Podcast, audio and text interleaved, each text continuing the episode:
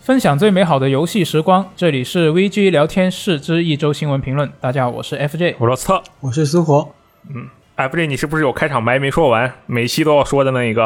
啊，最近每一期都要说的那一个。呃，这周又没哦有什这么周新不闻用说了，这周不用说了。为什么？今这一周我觉得有大新闻了，那啊，个可以直啊。面会是吧？好，那我们正式开始之前啊，还嗯是说一下我这个掉粉小技巧，好吧？掉粉小技巧，确实，这是他们给我的评价，我觉得也有道理。但是这一次呢，可能不是小技巧了，跟大家讲个好玩的事儿。呃，是这样的，我上周末的时候，我六爷还有箱子，我们三个人出去吃饭了嘛，啊，啊，出去吃了点儿，然后就看到了，算是碰到了吧，碰到了其他的真正的行业里的开发者嘛，嗯，然后就一刚好就在一家店里吃饭，这么巧，对对对，然后我就跟他们打了个招呼，然后就大家就坐在一起，然后那个开发者上来对我就这一句话，这句话我已经听过无数遍了。这句话是什么呢？他说：“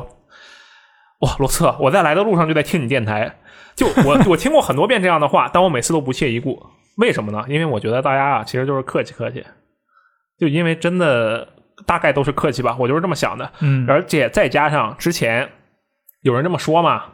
然后我就问他，我当时就问他，我说：“那我上一期标题是什么？”然后对方就 愣住了。你这么直接 吗？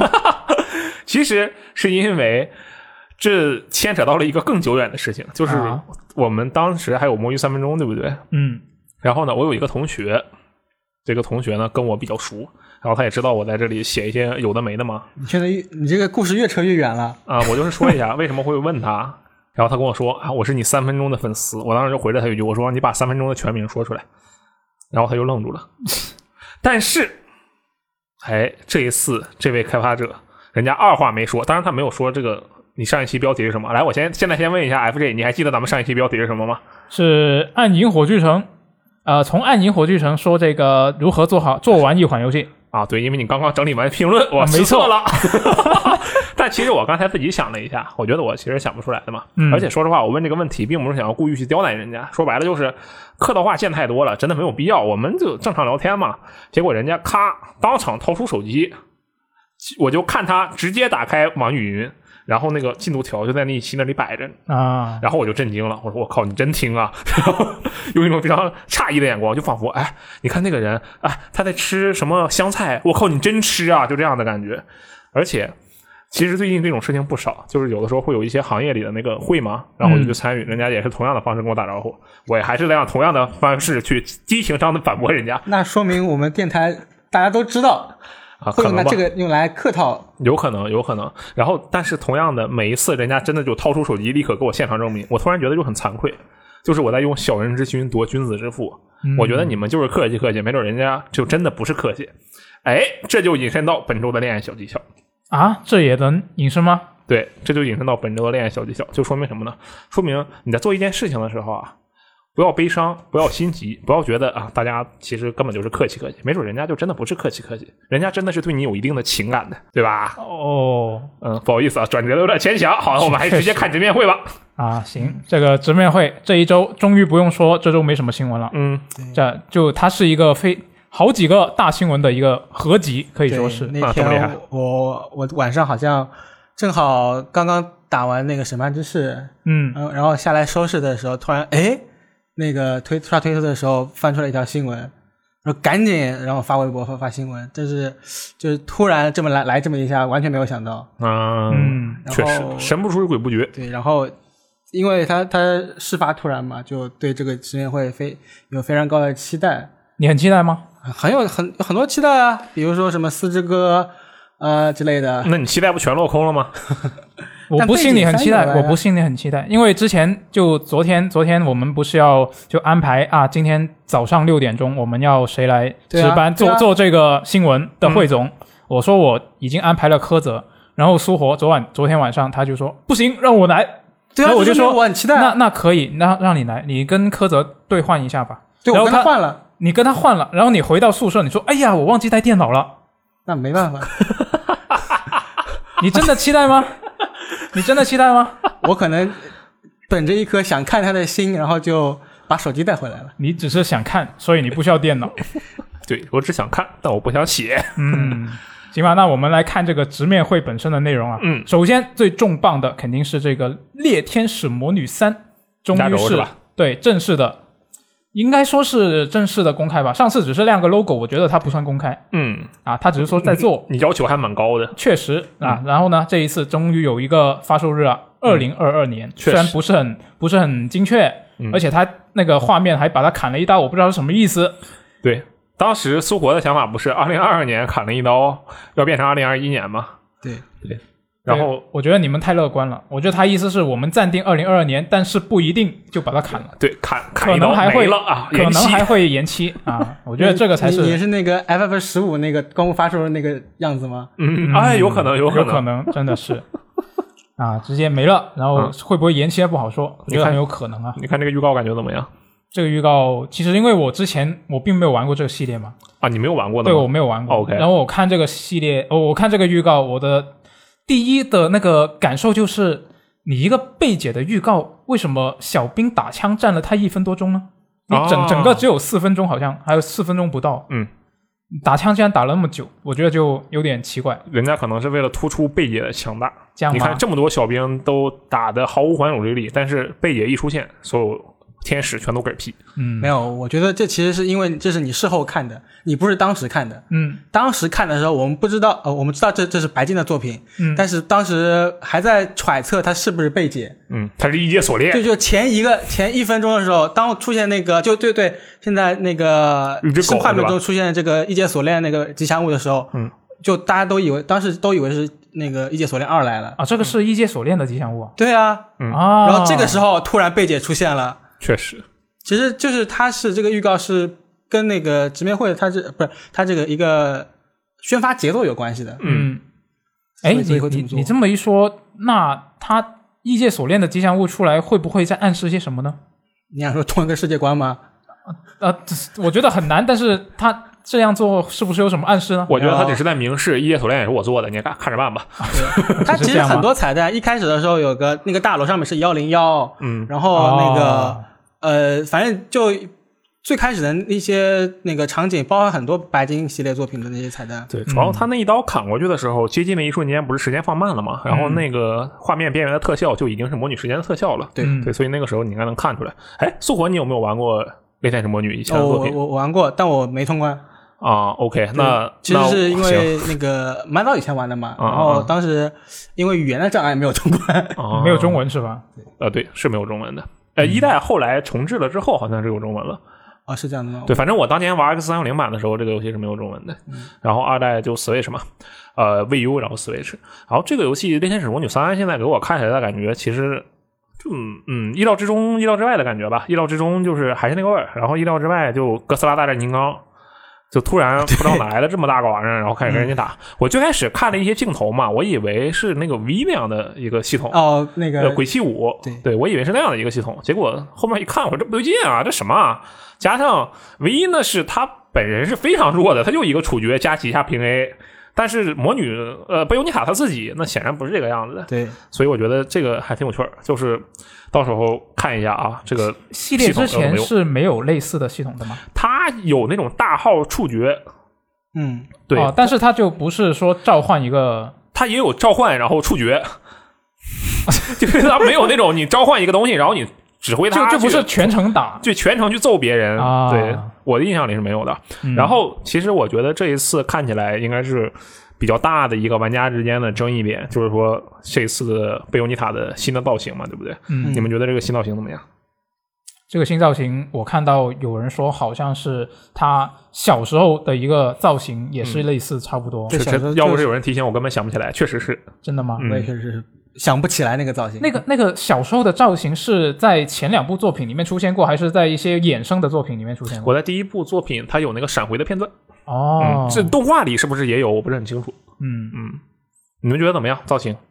我觉得你还你行虽然没有玩过，但你知道它长什么样吧？就是对前两对，代大什么大样概大致上知道对吧嗯我看着就还行啊，但是我看到好像有不少人就觉得不太行，就比较差评，嗯，就好像很多人的说法就是他衣服穿的太多了。我觉得核心原因可能是这样的啊，就是说，首先我不是一个什么女性大师，也不是什么服装大师，啊，但我觉得这里问题在于，像是初代和二代贝姐的这个造型，虽然她第一个是长发嘛，但她绑着这个带子，然后加上那个披披头散发的感觉。嗯然后二代短发，二代是一个非常概念的短发，就更其不实用是说了那。种很御姐的那种形象。对，就这两个形象都是那种哇，感觉这个人哇非常的飒爽，对，非常的酷，嗯，这样的一个女性的强力的霸者的形象。然后到了她现在这个预告片里的形象里呢，你看非常厚重的头发，加上这个麻花辫，就给人感觉是个妈妈这这样的感觉，很妈妈很很有还行很温柔的感觉，啊，对吧？我不是说这个形象不好啊，但是可能有人会觉得，哎，这个形象跟贝欧妮塔本身一直以来塑造的形象是不是不太一样？我猜的，我猜的，这是让大家觉得哎有点奇怪，或者是觉得可能不太好看的原因。他，我想这个发型会不会是跟他剧情有关的嘛？毕嗯竟他是小时候那个发型嘛，拿过来的。然后，呃，而且你如果不满意这个发型，按二代我记得是能够里面是有一代的发型的，我觉得三代应该也会有一嗯那二肯代的定发有，型。这是发型的，衣服都给你 扒喽啊，衣服都给你换喽，说错了啊，不一样啊，不一样。嗯，对，我看觉来这个发得型这个还好，对，我觉得就那不愧是贝姐，嗯，就是其实这个发型刚出来的时候还挺冲击我的，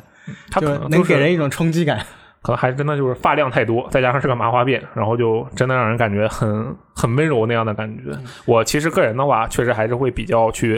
呃偏好吧二代的那个造型，感觉特别的酷。嗯但是这个三代的感觉也不错，我要是玩的话，应该还是会让他会用他默认的造型。嗯，其实他一七年首次公布的时候，我我还特意去回去看了一下，嗯当时公布的造型其实是初代的造型，嗯就是那个长发那个造型，嗯不知道为什么到了这次新的预告片里面变成这样子了。那嗯我觉得这个原因很容易解释啊，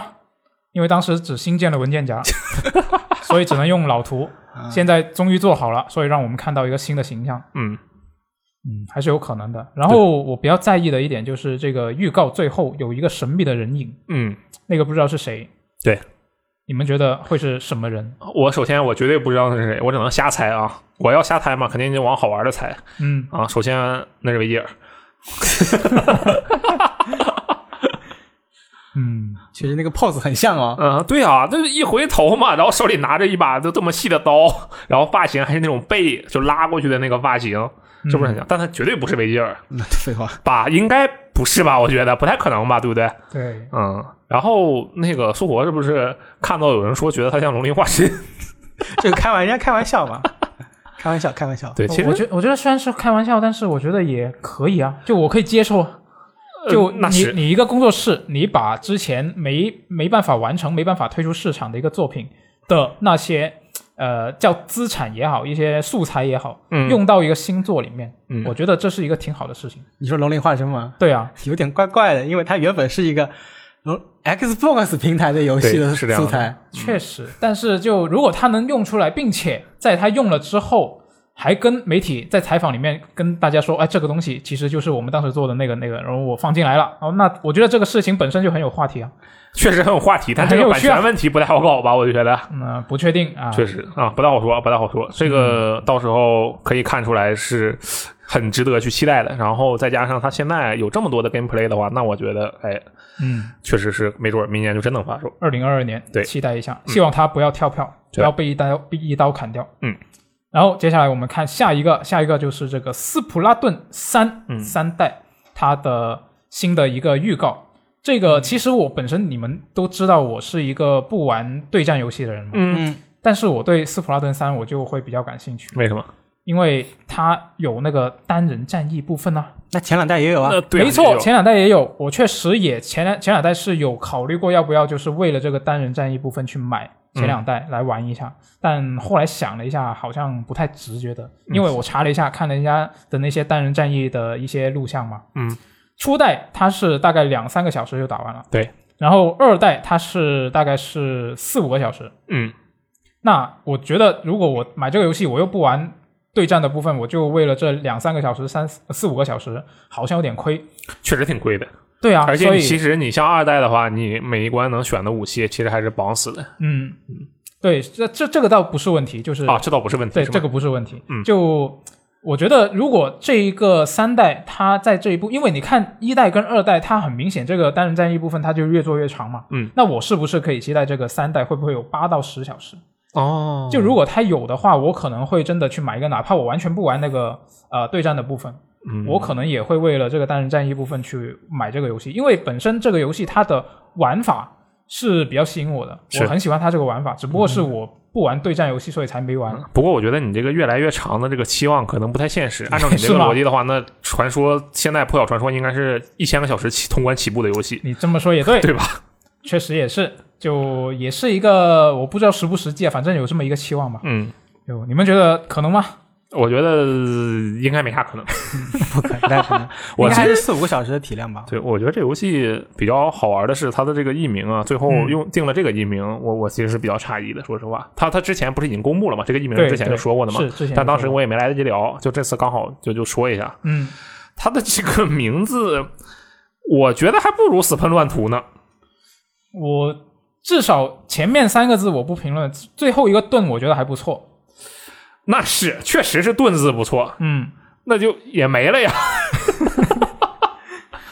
嗯这就像《刺客信条》，然后它改名了，它就变成了只有“刺”这一个字。那我我怀疑他起这个名字的时候，那个思路就是他首先是想到“盾”字这个点，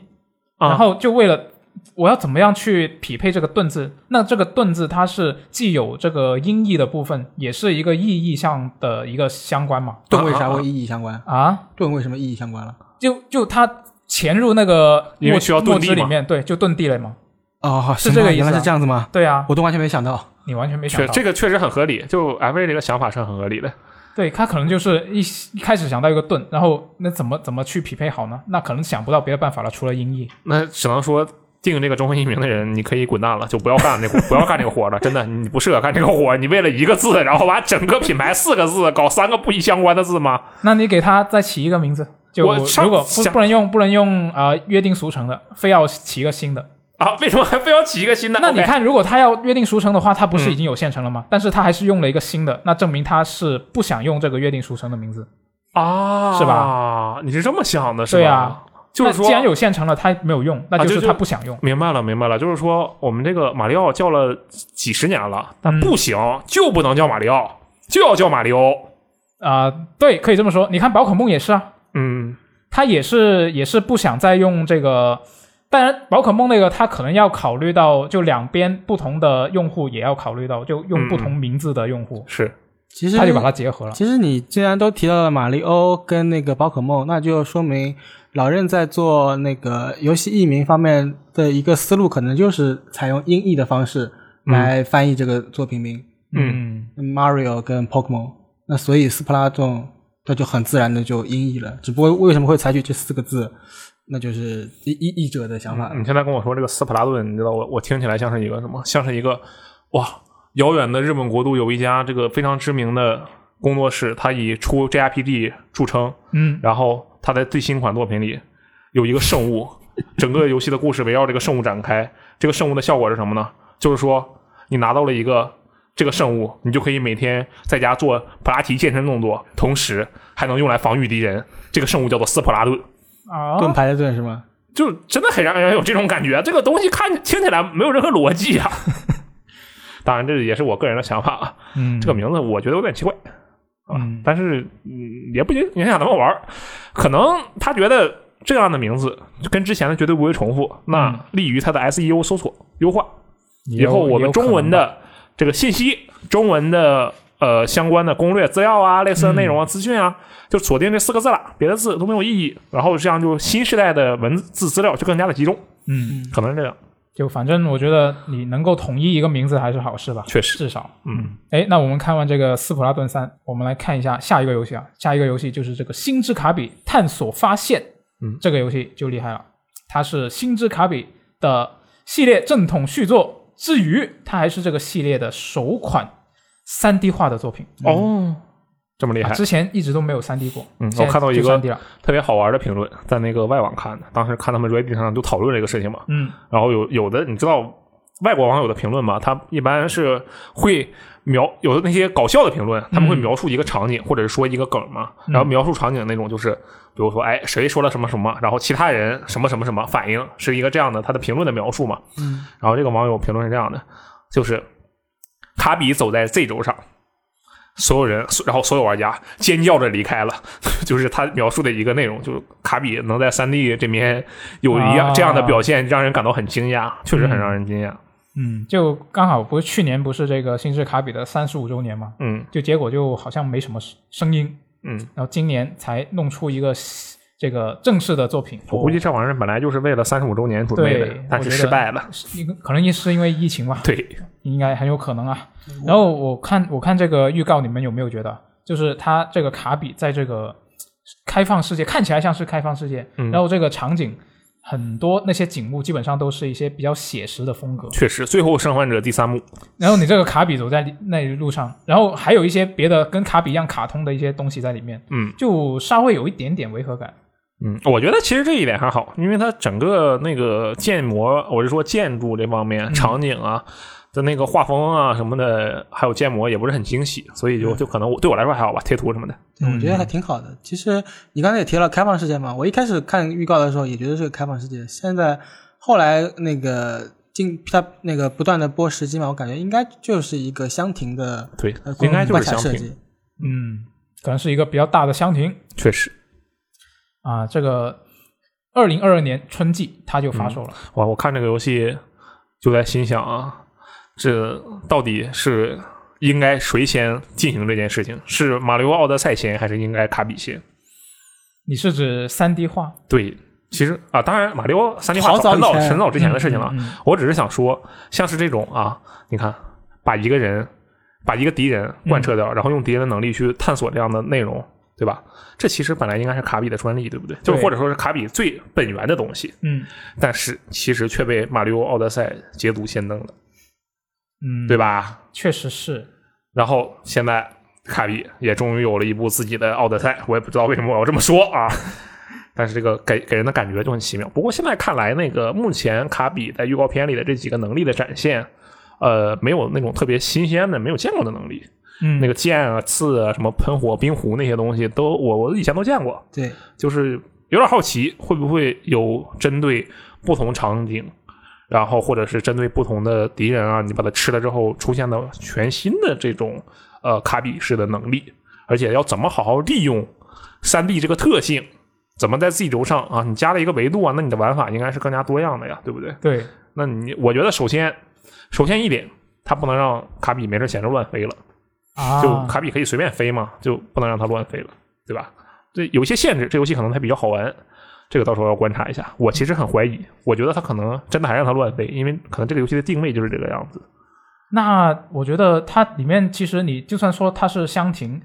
它预预告片里面还是展示了很多就很开阔的一些场景的。是，那如果让它乱飞，那我觉得这个他们做起来也很有难度。那它掉下去就摔死，或者是有一个体力槽，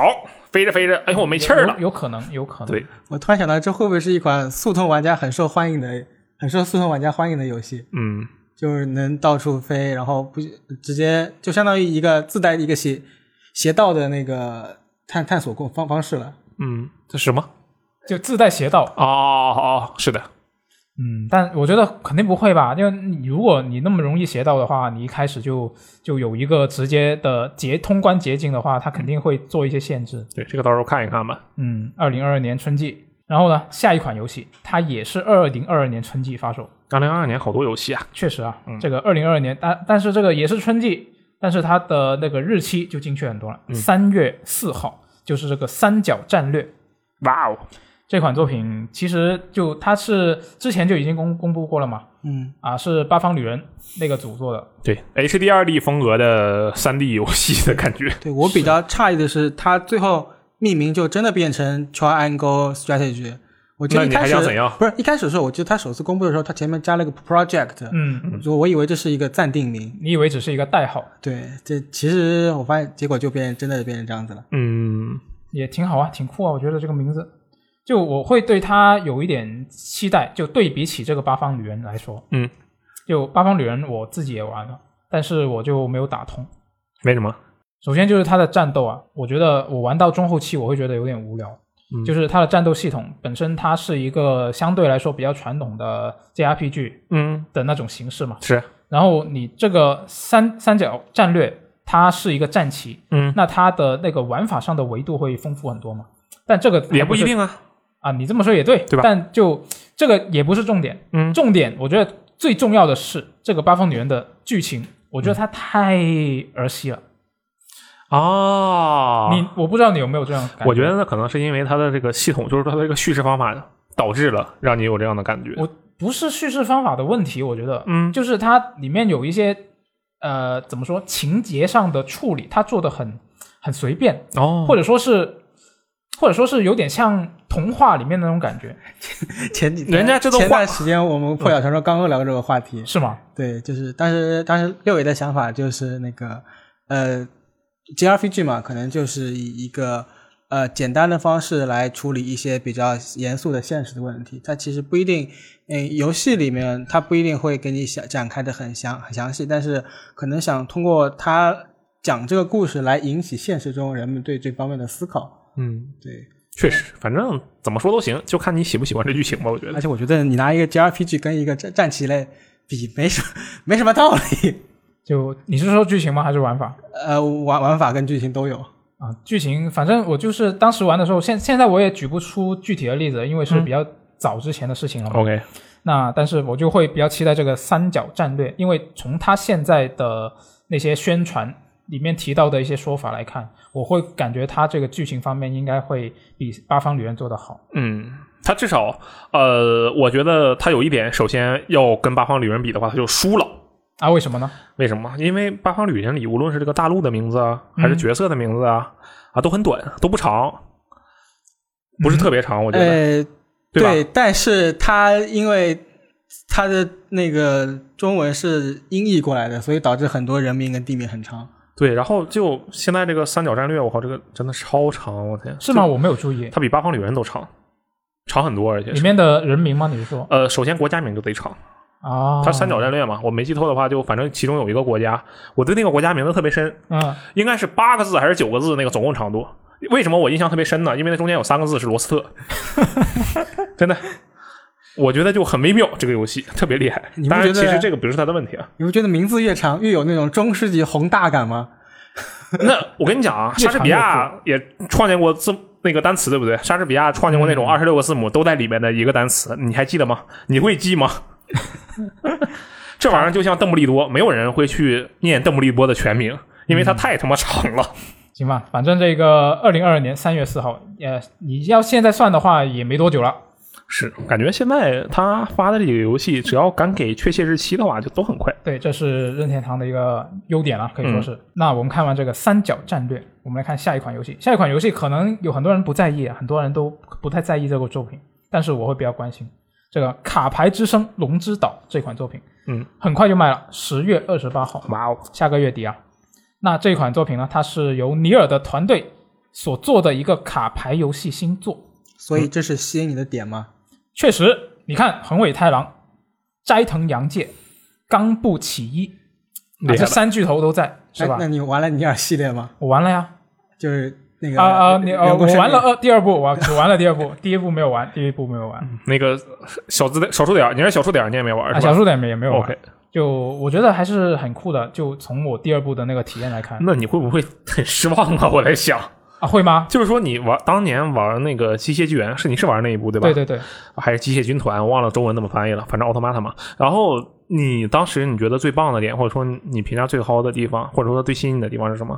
呃，世界观设定吧，哦还有音乐这两点， ？OK，那至少音乐这方面你应该能保是证对对世界观设定，嗯，你觉得不好说是吗？我觉得不好说。就因为我看到有一个有有一位评论区的朋友就说这个作品，因为他已经玩过这个试玩版了嘛，嗯嗯，他其实是今天早上这个直面会结束之后，立他刻下马载上就上了这个呃试玩版了。嗯，我还没来得及试。嗯，那我看这位他已经试过的朋友，他就说这其实还是一个 JRPG，嗯只是用这个跑团跟卡牌的形式来表现一个 JRPG。啊，那这这个就又让我增加了一个呃想尝试它的一个点了。嗯，我想看他去怎么样去表现这个 JRPG。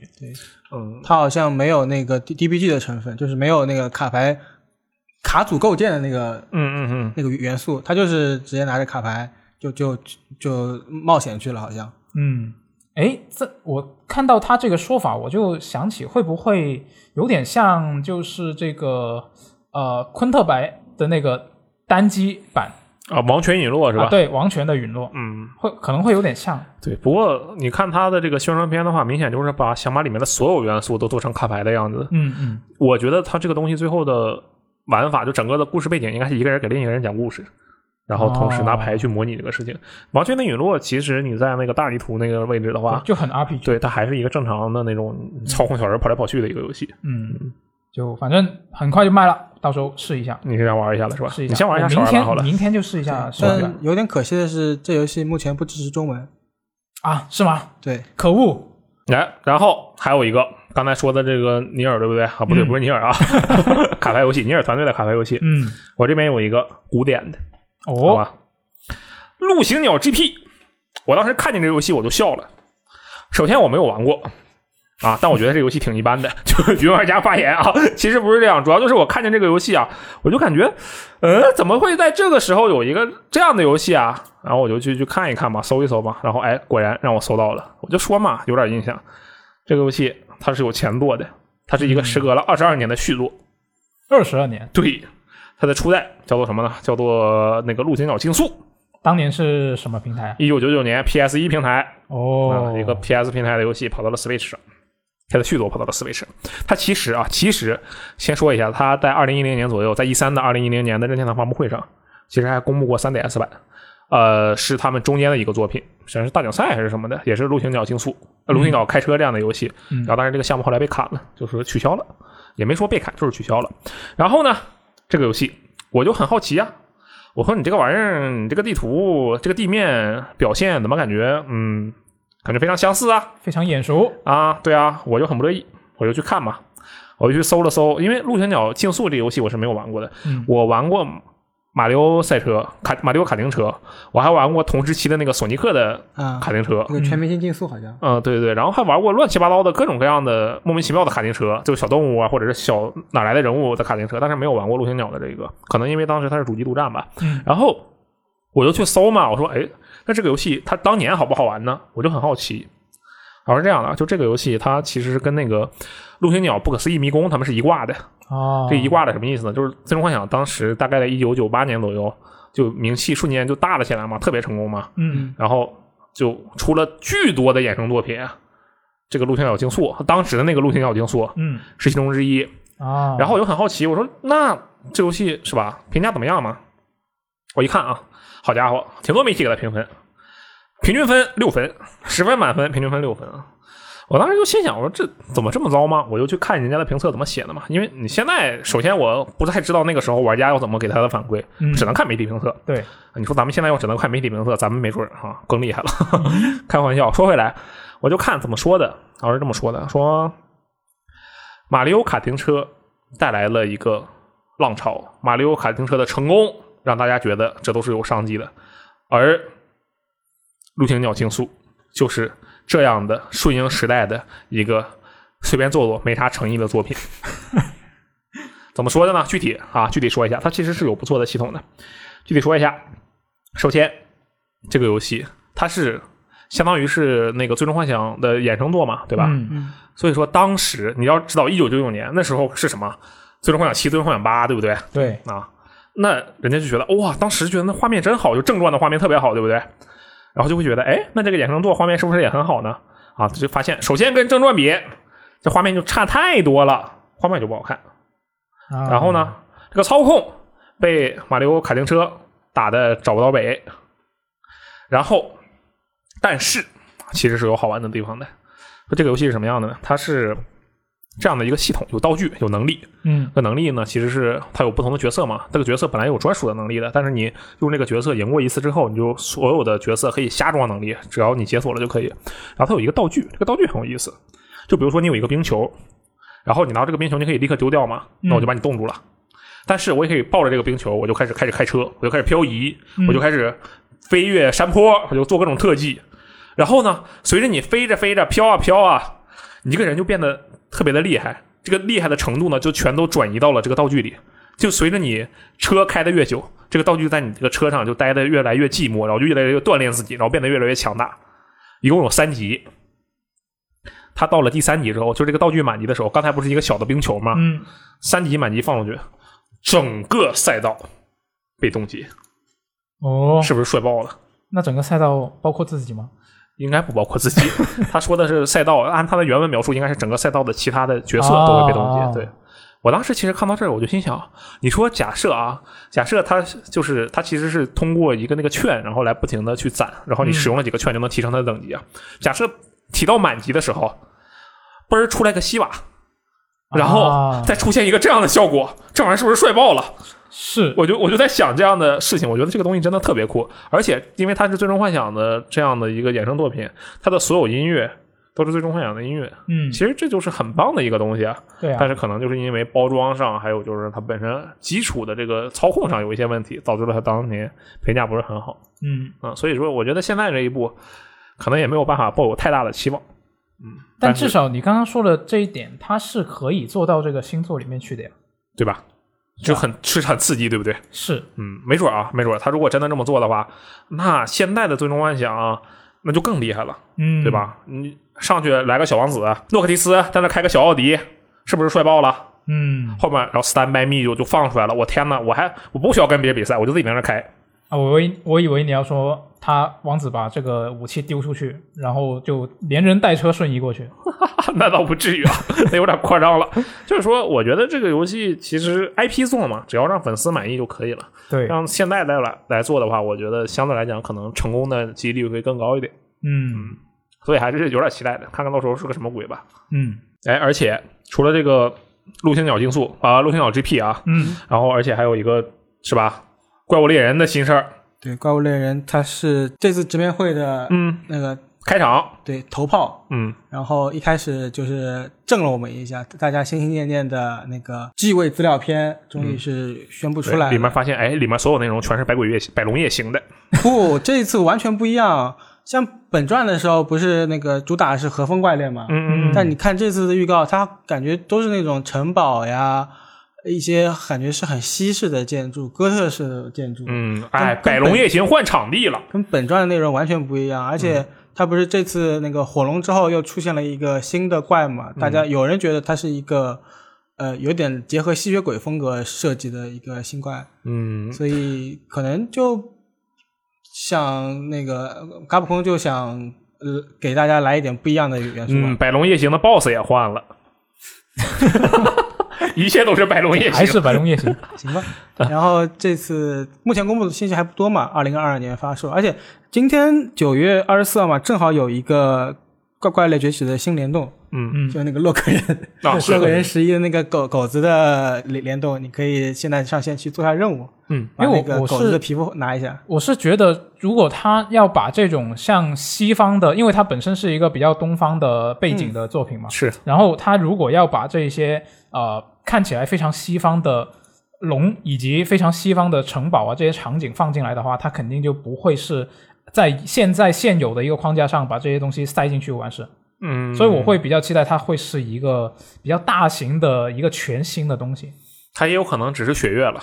就血缘诅咒那样的，就血月了嘛，然后啊地图就产生了变化，对吧？嗯，好它像毕也竟可是以。 Sunbreak 嘛，就是那个呃打儿子打的不行了，Sunbreak 也行吧， 呃，然后他不是说是二零二二年发售嘛，而且是呃在夏季发售嘛。然后我后来刚刚去他官网查了一下，他官网上写着那个 PC 版好像也就是这个 DLC 的 PC 版也是二零二二年夏季，所以可能就是、呃，相比于 NS 版那个 G 位和本体差那么隔那么长时间，PC 版应该不会隔那么长时间。是，它就应该和那个呃怪物猎人世界后面应该就一样了，就相当于让各个版本同步嘛。对没准儿我们想大点，没准儿后面会跨平台联机呢。虽然我觉得根本不可能啊，但是说不定啊，是不是除了这个怪物猎人的消息，还有其他的消息？这次老任还给了两个预告吧，就应该也是这次直面会内容太多了塞不下，然后给了两个预告的预告，嗯一个是动森，动森我已经记不清有有多久没有更新了，嗯但是这次他说呃我们十月份要专门给动森开一个专场的直面会，嗯，所以应该可以期待会有更多内容，而且同样十月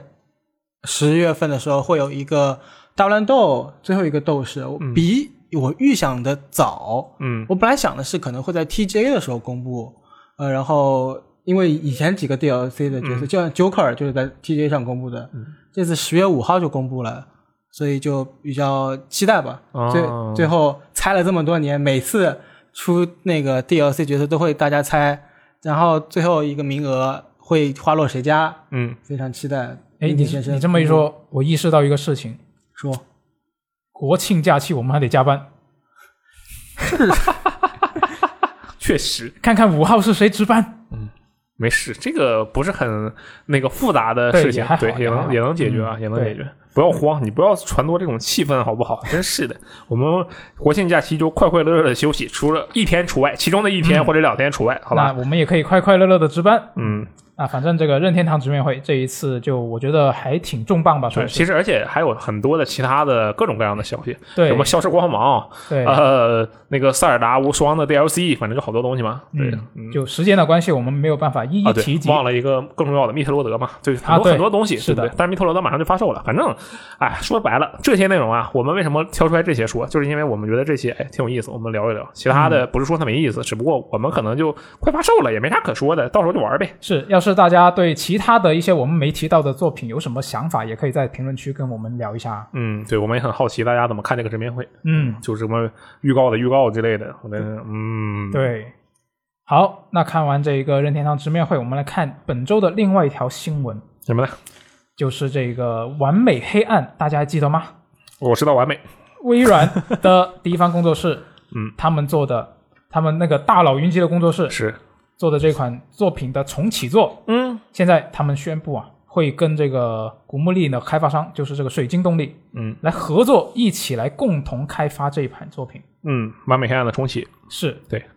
那这个消息出来之后呢，就很多外媒报道嘛，嗯我看到有其中一个 Kotaku 的报道，就非常的阴阳怪气嗯，怎么说的？啊。它它里面它的报道里面是这么写的，他就说呢，这个公布这个消息的这个推文，说他们用词很谨慎嗯啊，说他描述这个水晶动力是像是古墓丽影这样角色驱动游戏背后的世界级团队。嗯。而不是漫威复仇者这种烂摊子啊，背他后的在嗯团队、 diss 这个推文本身。对，他在、其他其实就是在 diss 这个水晶动力嘛， OK，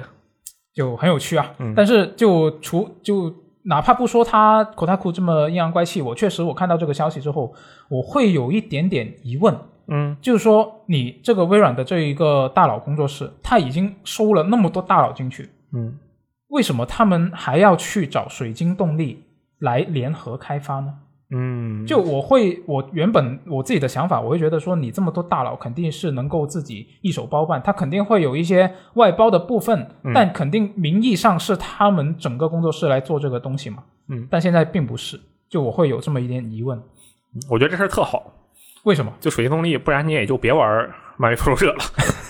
有的时候会有这样的想法啊，就但让是他不没。要做了，来做这个但是吧。他绝对会留一部分团队在做那个事情嘛，因为其实那个摊子还挺大的，嗯漫威复仇者，而且他确实漫威复仇者是在努力的更新内容的，对，就无论你怎么去质疑它，或者你觉得它不好玩或者怎么样，但它确实是在努力的更新，这你是不能否认的。啊，至少他没有像某一个团队那样直接就不做了。嗯，好多团队好像都这么干啊。我主要就是觉得，我我真的我都觉得这游戏不好玩，就漫威复仇者不能说不好玩吧，就没啥意思。啊嗯，但是我其实都想再买一份了，因为我通关过一遍，但是我是借的别人的盘然后玩的。嗯，就我我甚至想，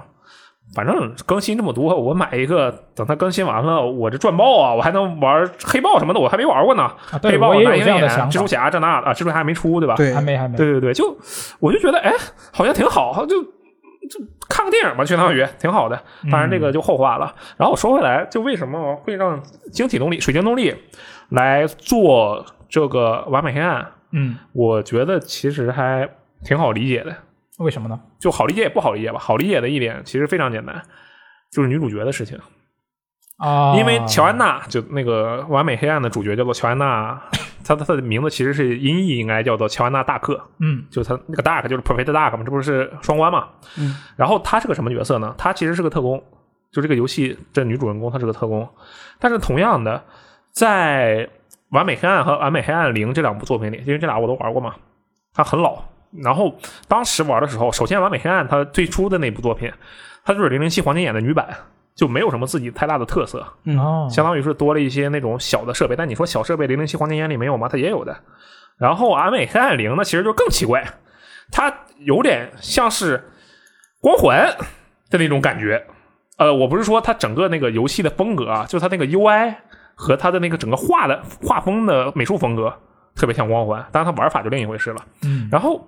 当时我就心想，我说这两个游戏里面的这个主角是不是没什么存在感啊？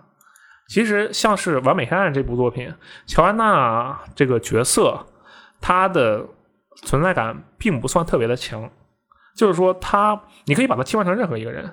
她并不是那种会展现出女性特质的角色。就是你是你意思是说他之前作品的那个角色塑造不够好是吗？这不是不够好，感觉就是没有，啊，没有，对，感觉就没什么塑造。就她为什么是女性，我甚至有时候怀疑，因为她初代有一关其实设计的挺有意思的。嗯，它初代有一关，大概是第二关还是第三关，然后是你要去呃一个海边海滨的一个别墅基地的地方去，其实是去拯救一个人。嗯，然后当时我就在想，为什么非得是女性角色呢？后来我想了想，玩到那关的时候，我心里想的是，哦，可能是因为他救的那个也是个女性，然后男救女太老套了，所以他搞个女救女，这是我第一个想法。啊，第二个想法是，它后面其实涉及到了一些那个外星势力那些东西。然后我心想，可能是这个女性角色让人感觉，哎，这个男性配外星这个组合太多了，女性配外星是不是少见一点？再后来我又想到，可能就是因为詹姆斯邦德是个男的，所以他必须得搞个女的，啊，因为他是零零七黄金眼的翻版嘛，对吧？嗯我就是这么简单的一个想法。然后其实玩到完美汉之后，再去再回过来想啊，古墓丽影对于劳拉的塑造其实是非常充足的，尤其是在最近几部里。它的整个重启的开始，甚至不需要重启，从传奇开始，寻妈三部曲开始，他对劳拉整个人的特性，尽管他后来又有一些改变，但是对劳拉这个角色的啊，这个倾向啊，个人的性格呀，那种最开始是完美的，到重启之后是柔弱的，这种什么都不懂的这样的一个女性的特质，嗯把握的是非常棒的。这一点可能正是完美黑暗所需要的，因为我们现在如果再说一个知名的哇女性主角的话，嗯其实现在想想可能是艾丽这样的这样的角色，对不对？嗯但是其实可能我们游戏可能就哎有没有更多的这样真正的你操控这个女性角色，她就是全程的主角，这不是一个男性的附属，而是一名女性角色贝姐，啊！对对对，贝姐也算，嗯就是类似这样的角还色。有那个 SE 另外一款马上要发售的那个异异次穿越世界的异次元跑酷，啊，我突然忘记那个名字叫什么了叫 Forspoken，啊！对，哦，对的，但那个它没有任何群众基础嘛，对，呃，基娜也是嘛。就我是说，她可能是想要在乔安娜这个人设方面做出更大的功夫，嗯进行更大的挑战，所以才让这个水晶动力来帮帮忙。当然，我觉得这个更大的可能性就是因为水晶动力跟那个他现在那个工作室大佬工作室老大原本就是一家的嘛，也对方便，对不对？而且反过来想，这其实是个互利互惠的事情。反过来想，如果帮忙做完了完美黑暗的话，嗯，会不会帮助古墓丽影下一代的战斗表现？会不会让古墓丽影下一代的战斗表现有所提升？我觉得你想的真远，古墓丽影下一代我想都不敢想。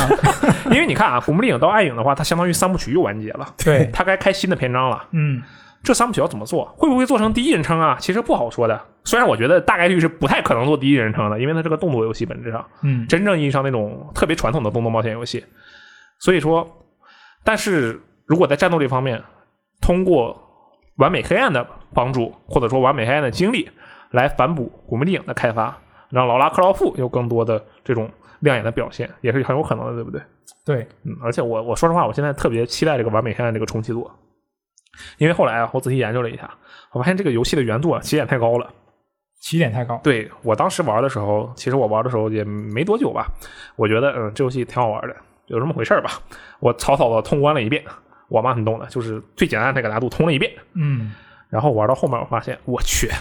这游戏有点厉害啊！这《完美黑暗》初代不同的难度，那关卡设计都不一样。我说的关卡设计不是说敌人的数量，你行进的路线，你起关卡起始的地方，整个关卡就不一样了，对，图还是那张图。整个关卡的目标、行进路线以及一些机关的排布就完全不一样了，那它有多少个难度可以选呢？五个难度。那就是它做了五份是吧？啊，那不一定，可能只有两分或者三分。就是说，它并不是每一个难度都不一样。啊我当时是玩了一个最简单的难度和中间那个难度，发现哎不一样，后面又试了几个，也有不一样的。然后这款游戏到了《完美黑暗零》，《完美黑暗零》是《完美黑暗》的前传，但是它在《完美黑暗》后面出，到了完美黑暗零，其实就有点泯然众人了。嗯嗯，但它变成一个挺纯的一个潜入游戏，就完完全全可以潜入的一个作品啊、呃在某些关卡里完完全全可以潜入的作品，嗯，也许在这一方面也能让古墓丽影在之后有一所应用，对吧？嗯哎，所以我觉得，嗯，这个东西不错。就其实我觉得现在水晶动力啊，就这样稳稳当当的把这个漫威复联就一部分的人给它维护好，嗯，没事闲着加几个角色，后面啊主要把这个完美黑暗赶紧给它搞出来，或者说，对其实他他作为帮助的人或者说参与的人，他能做的应该就是一片事情，他不可能就从头到尾都他来帮做嘛。是他做完这一片儿，或者说就类似于外包的工作都做完之后，哎，就可以去鼓捣下一个古墓丽影了，对吧？嗯说到底，这是完美黑暗的新闻吗？不，这是古墓丽影的新闻。啊，厉害啊，哎对吧还有这一层，很有可能。对，哎，接下来我们来看一下 Epic 跟苹果，他们又有新闻了。这一周哇，哦！他们还有新闻，他们竟然还有新闻，这是我没想到的我。觉得我们可以理一个时间线了之后，那、我他还没完呢，对啊，就等它完了之后嘛，理一个时间那线。我等他完了，可能得五年之后嗯啊。这个新闻就有提到这一点了， ，OK，怎就么说是这个之前他们不是有一个初审的判决结果出来了吗？嗯嗯，但我我当时就觉得啊，这个事终于尘埃落定了，没想到并没有啊。现在呢，这个 Epic 它的 CEO Tim Sweeney 他就在这个社交媒体说啊，苹果决定要在正式的判决出来之前，都不让这个堡垒之夜回归到这个 App Store。如果苹果它是打算用尽所有的上诉机会呢，这可能得花他们五年的时间，就是哦五年之内，这个堡垒之夜都没办法回到这个 App Store 了。嗯，就现在其实初审出来之后，他可能苹果那边还有就双方可能都有一些上诉的机会嘛，可能限制你上诉多少次之类的。嗯，那如果他要把这些机会都用完，那得花五年的时间。嗯，然后苹果那边现在就是不让这个游戏回归到这个 App Store 上面，嗯，这个事情就非常的刺激。挺刺激的。有我看到有一个评论他，我们的网站上面的下面的一个网友，他的评论就、我觉得总结的特别独到。嗯，他就说这个事情结果到最后就是看谁更不要脸， 是吧？可能吧，我觉得大部分事情可能都是这个样子的。嗯，怎么样？你觉得这个？反正你你也不玩堡垒之夜是吧？那也是。嗯，只有我是里面是不是只有我玩堡垒之夜我玩过一点点， ？OK，你玩的是它原本的那个生存模式还是吃鸡的这个模式？就吃鸡那个模式。哦，OK，呃，反正其实说实话，对我是有一些影响的。如果它一直不上那个 iOS 的话，哎，你平常有有用苹果手机玩这个游戏的习惯吗？我其实它下架之前我是有的，啊，对，然后后来为什么没有了呢？是因为当时觉得，哎，手机玩起来体验也不太行，买来干嘛？不搞。然后后来发现其实有点用，这什么有什么用呢？有的时候你在外面嘛，然后上线领奖励。就差不多是那个意思，因为它。有一些东西它是有时限的嘛，嗯然后比如说它每每天商城都会刷新，然后有时候你在商城里看到一个你特别想要的东西，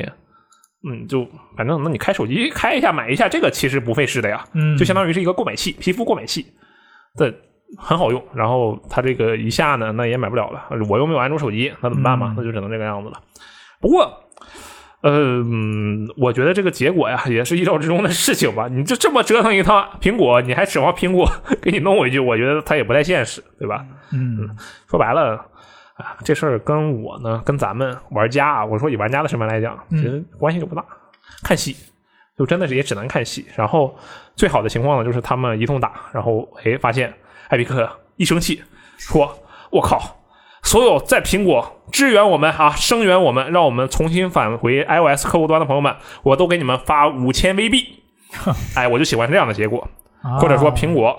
一拍桌子说，所有不使用虚幻引擎的开发者以及不玩虚幻引擎游戏的玩家们，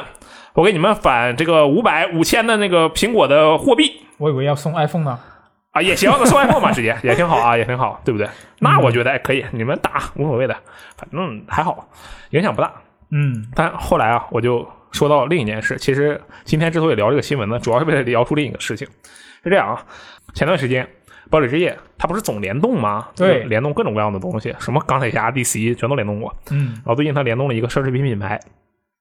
然后我就看这个奢侈品品牌，我看这几件哎游戏里的衣服嘛，我说这都什么呀？有些确实看起来哦就是奢侈品，但我觉得它不是特别好看，就它是奢侈品，但我不会觉得特别好看嘛。啊，就是你今天上午在屏幕上看的那些是吗？对对对对对，那是奢侈品吗？那是奢侈品啊。那只是一个纯色的卫衣印了堡垒之夜的 logo 而已啊，啊对，但是它也是奢侈品。就好不好看和它是不是奢侈品简不简单和它是不是奢侈品并不冲突，对不对？嗯那也也对吧？对吧？我那不是有那种什么大师的画，你看着很简单，就往上夸一泼一抹就卖好几万吗？啊，确实，对吧？对吧？当然我我不是很懂啊，这方面我不是很懂。然后重点就是，我当时一看，我说这衣服好像也就那么回事儿，但是呢，这个衣服在游戏里的价格就和和什么差不多呢？和一个毒液的联动差不多。嗯，我一看还可以吧，然后我就好奇嘛，我就去查一下这些奢侈品正常情况下多少钱。那好家伙啊！我跟你描述一下，这里面有一个是这样的，有一个奢侈品是这样，就是它里面是一个狗头角色，嗯，然后他穿着一个卫衣，白色的卫衣，啊白就是色我中间看到的那对个，，这个印了一个 Fortnite，然后下面印一个奢侈品的 logo，然后他戴一个墨镜太阳镜，嗯，你猜那个卫衣多少钱？那个卫衣它只是一个纯色卫衣而已啊。对我啊猜既然是奢侈品品牌，那怎么也得一千五，哎，五千五人民币啊！我们说的是五千五。对人民币。OK，你猜那个太阳镜多少钱？那太阳镜我觉得应该比衣服贵一点吧。那如果你的衣服是五千五的话，那它应该怎么也得有个八千吧？啊，太阳镜比衣服便宜，四千五百五。哦，原来是这样。 OK，然后我就后面就不让你猜了啊，反正就一件夹克，你看起来没什么特别的。嗯那件夹克是两万零五百，两万，零五百对。然后有个包，那个包就是你感觉像是普通的书包，然后那个包是一万两千五百人民币。啊我其实说这些，并不是想要说什么哇，你奢侈品好贵，不是这点。呃我我对自己的消费能力有逼数，我平时根本不看这种东西。但我突然感觉到，作为游戏玩家的一个幸运，就你看啊，这么贵的东西，你要知道，我假设在堡垒之夜里买这个套餐的话，就是这个套、套装的话，一共是呃大概是四件衣服，四件衣服，四件裤子，嗯然后呃有四个包，再加上两个墨镜，嗯，这些一共加起来，你在现实中买这些东西，至少得十万人民币，没有问题。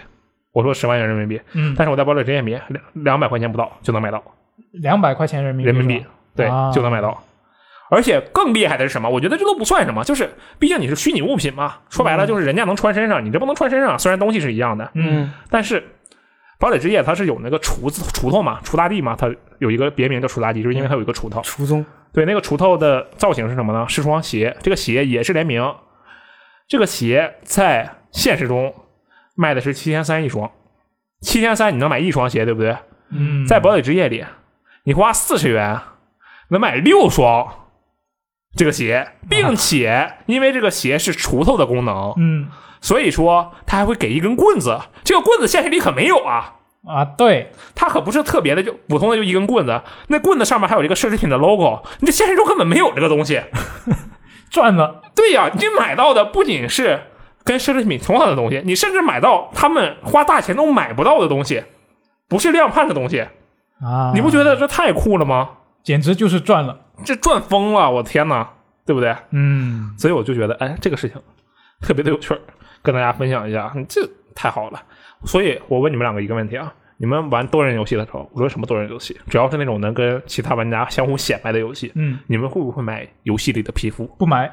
绝对不买。不买，呃，是我呢我一般都是自开箱就就那个免费箱开出来啊，的，就也不买呗，相我当于不会就是专门去刻那种皮肤。哎，等一下，我好像买过，啊。你买过什么？我 买过一个手游的，但是它也没有什么社交的元素啊，就、哦就那个，我感觉那个游戏里面的那种皮肤就是自己开心用的，我看着好看嗯，明白了，我知道了，肯定是四个字的游戏。啊、嗯对，没错，嗯，OK，反正具体哪四个字，四个字游戏太多了，但是就是模式啊，就堡垒之夜嘛，四个字。嗯啊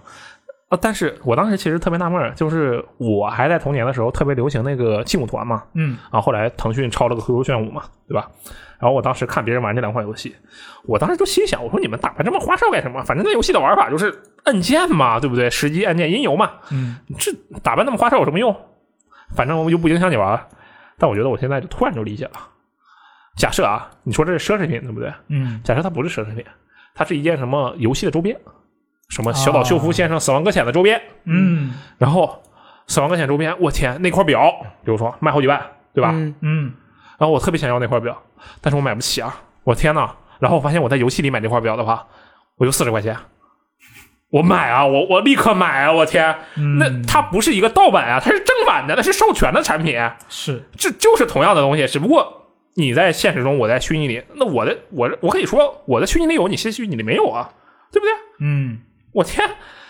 我立刻买，我瞬间就理解了。我觉得这个事情真的是随着长大了之后，感觉对很多事情的认知突然有了更高层次的理解。为什么会有人要买皮肤这种东西？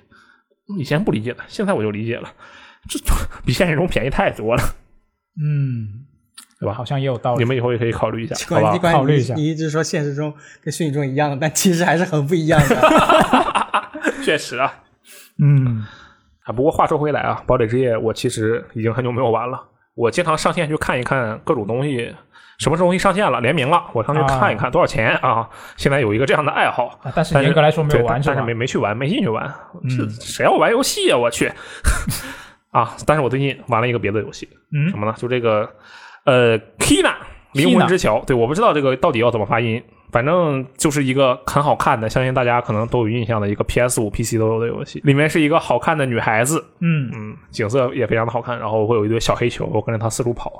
这个嗯宣传片当时应该还让很多人都印象深刻的啊，对，对嗯因为它这个非游戏常精致的那类像皮皮克斯电影的那种对对画对，质感。嗯，这游戏是 FJ 负责对吧？啊，对他最近上线了嘛，嗯然后我就发现有一个问题，就是这个它的译名有点没有统一。怎 么说？那不仅仅是我们这个资料卡跟它官方不同一样，嗯哦就它官方自己也不同意。啊你看它游戏里面，现在肯定有很多朋友已经玩到了，嗯那玩到的朋友就会知道，它在游戏里面简体中文名字它是凯纳，嗯就是这个凯，然后那个纳它是呃那个的那，嗯阿姨这那的那，对，那英的那。然后它在呃这个 Epic 商城里面，它不是有官方中文的一个页面吗？嗯它在里面有一个，应该你既然在那个页面里面，应该可以说是官方中文名了吧？它在里面，它就叫做也是凯纳，但是它的纳是由女字边的，OK 啊，这两个不算区别特别大，啊、那也对，对吧？就反正就是这些区别，我觉得至少哪怕我们不一样，你官方也统一一下比较好吧。嗯，这这个是我觉得比较有趣的一个槽 点。啊那那个 黑黑黑蒂斯，它游戏里是黑蒂斯，然后外面是哈迪斯，特别混乱。啊，它外面它外面是哈迪斯吗好像？官方中文吗？就是因为它好像呃那个，因为 E A 阶段跟正式阶段它有一些区别，啊，有些不统一的地方，所以就很嗯它官方中很文神奇还是黑历史的，然后那个它之前没有用，没有翻译过来，直接用它那个原名，四个五个字母在那个 Steam 页面上。嗯反正呃，它这个名字是挺混乱了，不过还好还好，就你能理解它什么意思。对嗯这个对于我们中国玩家来说，最大的问题在于什么呢？最大的问题在于它译名不统一，可能导致搜索的时候出现一些问对，题。我想搜个攻略，我搜什么好呢？对这呃个其实挺难受的，那嗯也没有办法，这个你没有官方定好这个事情，其实是官方的问题，以及嗯你就应该先跟媒体商量好嘛，这个东西到底要用什么名字，对吧啊？还有各个平台，对你给我们发个通稿，我你说我你就叫这个名字，那我们就改吧。嗯，对啊，嗯，也也也不定性， 对，很难受啊。是。嗯那我们说回这个游戏本身，你觉嗯得好不好玩？我玩了哈，嗯我觉得挺好， 我玩的很开心。嗯嗯，就这游戏是这样的，呃，它给我的感觉是什么呢？就是那种非常好吃的甜点。甜点，对，就它首先它画面很好看，对不对？嗯啊，我一看，我就尤其是当时我看到那个预告片的时候，这个主角他有一个挑眉的动作，嗯我当时一看这个挑眉的动作，我就觉得，哦，你就是迪士尼在逃公主啊！啊，好生动是吧？对啊，这真的就那个挑眉动作太皮克斯了，给我的感觉。嗯然后再加上我玩的时候发现，哦，他的这个能力啊，就是把那个腐化的地方嘣儿变成了一个绿意盎然的地方，对不对？对，我哦当时一看，我说啊，你就是迪士尼在逃公主啊，这就是在逃公主的能力啊！什么用歌声唤醒沉睡的王子，什么用这个自己的曼妙舞姿、长发就能做怎样怎样的事情。嗯我说这都是公主的能力，他就给我感觉哦，你是一位迪士尼在逃公主。嗯，然后呢，这个画面首先是拉满了，对不对？对，再加上哎，这小煤球啊也特别的可爱。就比如说我在那里走来走去，走到一个特定的场景呢，很多特定的场景，那煤球就会自己冲上去。比如说你走到一个房间里，然后那煤球就会自己哎坐在台子上，或者是自己坐在桌子上，嗯或者是围着那个破碗在那来回转，对，而且姿势还不一样。对，看着特别萌。然后呢，这个游戏它的战斗就特别 没劲啊，就很一般，也不能说特别没劲，对没啥意思。只能说一般吧，也不能是特，不能说它特别差。嗯，就不差，没劲。我说的就是没劲，没有什么挑战性嘛。嗯然，后你就就乱打，然后也升级选项，至少我肉眼可见的，因为我没有通关嘛，对我，玩了大概两个小时左右。嗯，我觉得哎，这个升级选项看起来也不多的样子，应该也没有什么特别深度的玩法，没有什么探索的，呃，可以说哎，你能打出特别炫的连招啊这样的内嗯容。但是我觉得这就够了呀，我要的就是这样的游戏，就这个东西很好看，对不对？嗯，那我要的就是一个花瓶，可不可以？我就是想要花瓶，我就想要一个，哎，看起来跟一个动画一样的，我就是自己过一遍动画，同时我还能摁银你我觉得你说花瓶好像有点过分。啊，是很过分，我就只是故意夸张的说了一下，我觉得它是应该算是那种就是怎么说呢，比较大众化的一个作品。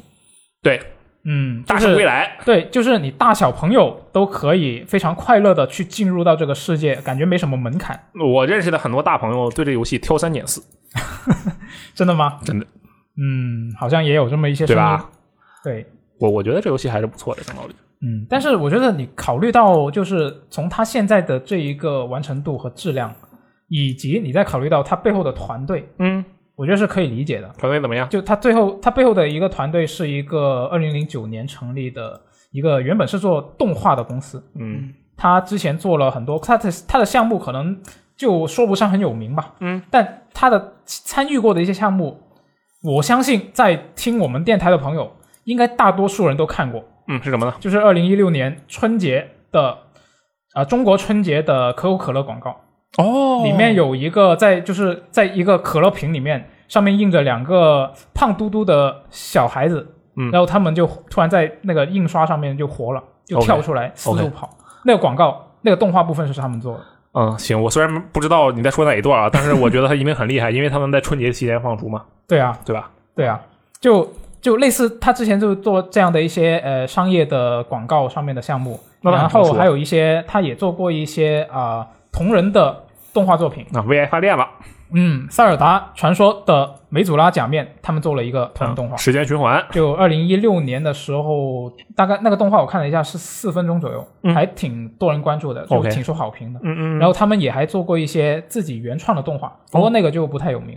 没有 IP 加持嘛，对，就之前反正他们就做了这些作品嘛，这些项目嘛，嗯嗯在他的官网能够看到。嗯然后他们现在是呃决定用自己在做动画这方面的经验来做游戏，啊那现在就是我们所看到的挺这款成功的游戏呀。对，就你起码你从画面上，你就觉得这是真的你，觉得自己真的是进入到一个动画电影的世界里面，亲确自实去冒险。嗯那这个这个感觉，我觉得是非常不错的。嗯那至于说说回这个游戏本身，嗯既然这个工作室它也是一个比较小的工作室，嗯它核心员工只有十五个人，我明白了，这十五个人里，我想想啊，一个制作人，一个主成，嗯一个音效，嗯音效可以把策划也兼了，剩下的十二个人全是美术。啊、可能还得分一个行政出来吧，哦，有可能哦，对是对啊对，小对公司是吧得有一个行政和人事、财务兼职的这样的人。对啊对啊对，剩下的十一个人全是美术，嗯，有可能，什么一那个技术美术全都给他拉满。对，嗯，就我觉得这么一个小团队，然后你一个卖四十美元的游戏，现在做出这么一个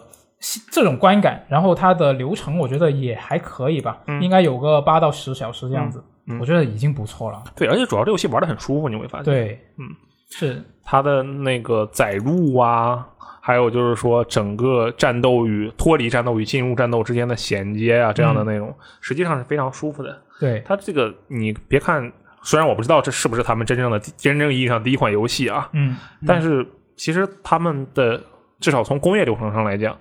做的已经很成熟了，对它，不会有那种哇让人觉得哎这一看就是新手会犯的这种错误啊 bug 这样的东西。就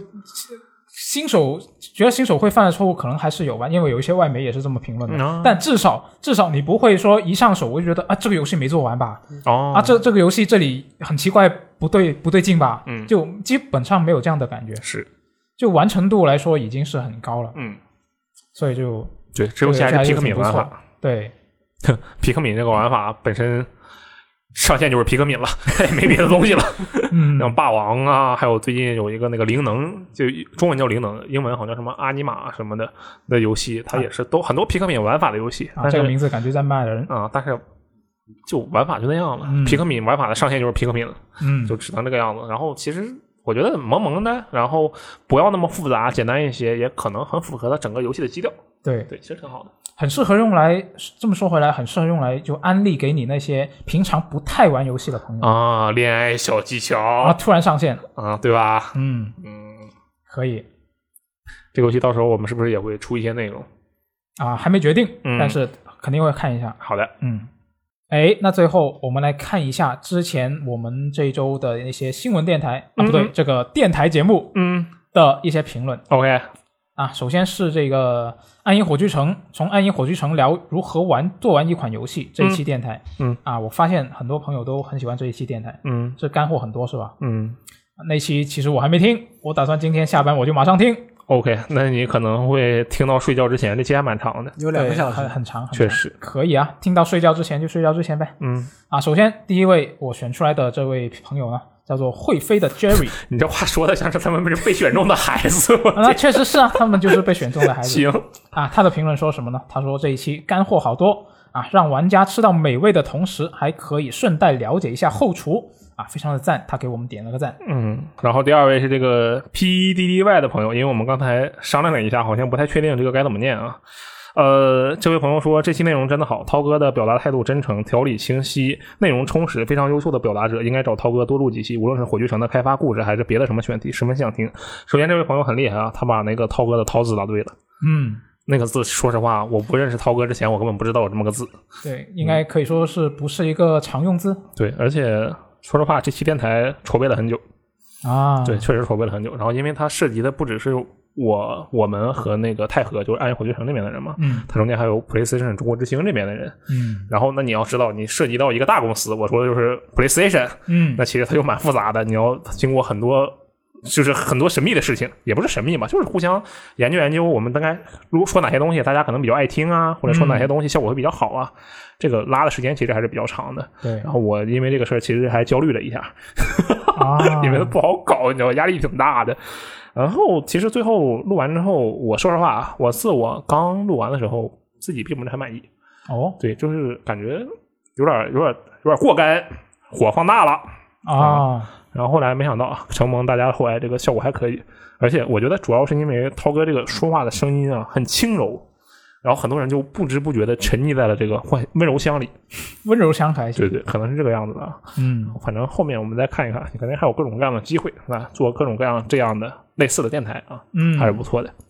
然后就是这个上一期的一周新闻评论，嗯这位叫做天际的暴雨的朋友呢，他就 OK 说觉得这个读编往来非常的好、嗯啊，觉得让人觉得很真实啊。他觉得呢，就因为自己的评论总是会被看到啊，是会啊会被人有所反应的嗯啊。他就觉得呢，虽然这种逻辑很理所当然，但是不知道为什么觉得很神奇。嗯，一个相隔千里的地方的人会对他的评论产生反应，而这样的画面和声音又反过来被他看到。嗯，那强烈的这个世界是真实的、动态的感觉啊，我觉得这位朋友就非常哲学。嗯啊，虽然他他说自己虽然说了这么多，但是被点名的评论不是他啊，也是能够体会。那现在你被点到了，我觉得你是不是故意就挑这一种来？ 哎不是你为什么专门挑一些好像在夸我们的评论？呃，没有啊，哪有啊？啊？我说的这一种倒不是说夸还是贬，只是说你就说，哎，你在评价读编往来，对不对？那我就对让评价读编往来的人上读编往来。 没错，嗯我读了他针对我读别人评论的评论嘛，那现在他就会对我读他针对我读别人评论的评论做出了反应。我觉得你真的很厉害，因为你刚才在引述他的话的时候，其实你用的不是引述，对，你是第三人称的描我是述。转述，对，然后但是同样的，你还每一个字都都没有差，我觉得这个这个是蛮厉害的。真的吗？嗯，嗯，那也行吧，反正这也是确实是这个渡边往来的一个一个优势之一嘛。而且其实上期还有一个评论，我当时就第二天我就看到了，嗯，然后我突然想起来，就那位朋友，其实当然这个就不是夸啊，满足满足苏活的要求，怎么呢？他是说想象不到我和你就 FJ 和我平时对数码产品的消费欲望有多低那啊啊，就差不差不多是这样一个评论，然后好奇我们用的到底是什么手机，啊、啊，对，，然后顺便他也夸赞了一下这个柯泽，就觉得哎，这个柯泽确实是比较懂这方面的事比较情，专然业后对，然后确实是在很努力在这个节奏，没想到遇到了又到了两个穷人，可恶！ 当然，人家原话不是这么说的啊，我只是我这么理解的。哎，首先你用的是什么手机？我用的是那个某米啊，啊哦，你为啥用某字呢？啊 OK，行行行，那个 moment，、 OK 对，好好好。就毕竟穷人的选择，我觉得是、嗯大概多少钱啊？大概我是因为我有这么一个习惯，嗯，我会等它新一呃新一代的旗舰机出来之后，买老我的去买上一代的旗舰机 OK 那刚好它就降价。涨价了，而且它就是它新机型其实发的很快嘛，嗯嗯所以我在它新一代出来之后，我上一代其实也没过去多久，嗯嗯那我买的那一台好像它正原本出的时候是三千多，嗯，然后我买的时候应该是两千左右，哦，两千左右嘛，那2000就是左右哦，那还是很便宜的，对，就还可以吧。 那很厉害。我我这个手机是，呃，说来惭愧，我这个手机是 iPhone 十一，那不是很？你不也是 iPhone 用户吗？但是就是最最基础的那种 iPhone 嘛。啊然后其乞丐实，版但是我可以告诉你，我在用 iPhone 十一之前，我用的是什么手机？是小灵通，它也没有那么夸张，我确实用啊过小灵通。小灵通跟 iPhone 十一中间嘛，你肯定还是要用智能手机的，因为你没有办法用小灵通直接一步跳到 iPhone 十一，你这是我天呐，你从零岁直接长到九十九岁啊，也不至于零岁长到二十岁吧，这样的感觉对不对？嗯，我当时用的其实跟你的牌子是一样的，哦，但是你是小的对不对？对，我是小的我是红的，啊，就比你那还便宜，那确实是。就连七百元都不到。就我觉得这个事情，我觉得之前你念的那位朋友，他对我们的评论是是有一点误会的。嗯，我们并不是对这个电子产品购买欲望低， 是没有钱是吗？ 对，是没有钱。不行，我觉得我们不能传达这样的价值观，真的真的。但是后来你看，我一直用的七百元的手机，我用我换了三代，嗯，第一代甚至只要四九九，然后最多的那一次是七百九十九还是六百九十九，忘记了。但是我换了三代之后，我又要换手机，对不对？嗯，然后我瞬间换成了苹果，这是为什么呢？首先不是因为我有钱了，但是原因是我实在是不想再折腾了。啊，我真的，我我已经过了那个愿意疯狂的折腾的年纪了。我其实以前是特别喜欢安卓的，为什么？因为因用为它安卓可的以话折，呃腾，重点不是折腾，重点是我可以用很多那些奇奇怪怪的应用，啊也算是折腾吧。嗯，但是苹果是不可以的，因为嗯人家审核就很严嘛。但其实这是好事，也是坏事，对，对吧？然后再回答这位刚才我说的这位朋友的问题啊，就是说欲望低啊。首先，你刚才其实也说了，就不是欲望低，其实是这个经济稍微差了一点，也不是差微差了一点，就对这方面的预算没有那么多。有这这个，其实我觉得是一方面，另一嗯方面也是我本身对苹果的产品就不太感兴趣，哦就我可能会还会把这个钱去买其他的数码产品吧，嗯，就比如说耳机，我相对来说会比较感兴趣一点。嗯嗯嗯。嗯，其实对我来说的话，就我会觉得，哎，这些设备都挺不错的，对，我只是不好意思， 不太懂这些东西，这个也确实是我的问题。就你不懂的话，其实不应该聊这个事情。但是当时嘛，就因为某些情况，可能是因为菏泽很懂，我就很想跟他聊这个事情，是，然后但就。只有他自己说也不太好， 对吧嗯呃，？对然后，然后就莫名其妙的就聊了起来，然后最后变成了一个这样的情况。啊这里我确实是嗯我表达一个歉意，确实是可能伤害到了一些就是比较偏好数码的、比较懂数码的这个听众的，就人家觉得你又不懂，你为什么要聊这个嘛？我觉得这很正常，嗯就这个确实是我的确问实题。对对对，嗯反思一下自己，好吧？嗯，然后这个关于这个上一期的一周新闻评论呢，还有一很多的这个网友，这不只是一个人，嗯他都提出了一个评论，就是说这一期电台它的那个开场曲非嗯常像是阿罗唱的。啊，是这个，我也不知道为什么。就我本来其实没有去听，因为一周新闻评论我都一般是不会去重复重复你再自己听录的，你肯定不会听。对，嗯，，就但是我后来去看了这个评论之后，我去听了 确实很像，就是是吧？是还没听的朋友可以去确认一下，好的，就只听嗯个歌，然后就给它关了。嗯，也可以。嗯，那以以上就是本周这个一周新闻评论的啊、主要内容了。嗯那接下来我们可以来前瞻一下下一周会有什么新游戏。 OK，快速的说一下吧。对，快速说一嗯下，首先就是这个九月二十八号会有这个亚马逊的网游新作《新世界》， New World，它终于上线了。对，到时候应该是正式上线了，就嗯之前已经测试过了嘛。 OK，然后九月三十号会有这个《离之轨迹》，嗯，就轨迹系列的最新作嘛。不过它还没有中文，嗯，到时候还没有中文啊。中文呢，今天我们录制电台的当天也是已经有了官方消息了， OK，中文版会在二零二二年的二月十号发售，他为啥不提前八天，就变成二月二号，就特别的酷。二零二二年二月二号，好像也对。然后延期两百 年，无敌，好吧？就这个这个，我是比较希望它以后能够同步出中文版了。嗯，然后九月三十号也同一天，就是这个《去月球》系列的最新作，嗯， 《影子工厂》。这个高看老师的作品，嗯嗯，可以怎么样？这三个游戏嗯是还有一下个一周比较还有什么我特意加了一个，啊？是什我么呢？们录制电台的当周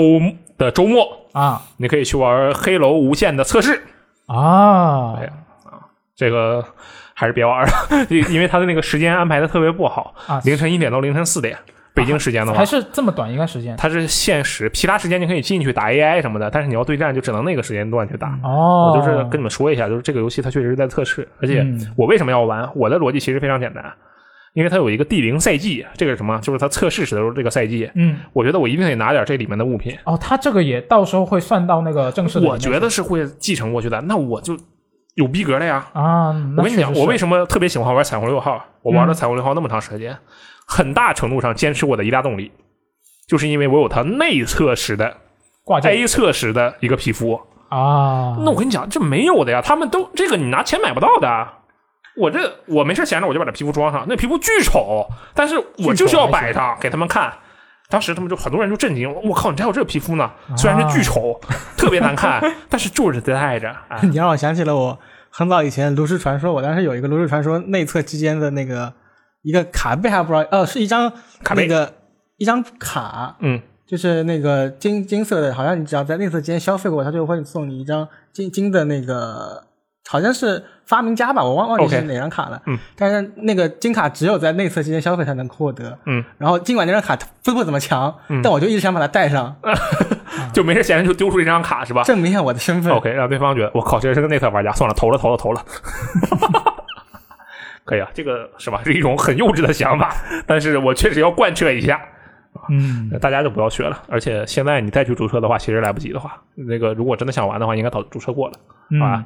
那么可能这一周的内容啊就到这里了，也希望大家踊跃的评论，就是吧，我们多互动互动嘛。嗯对，这个有觉得你这有问题，你这人有问题，你也可以。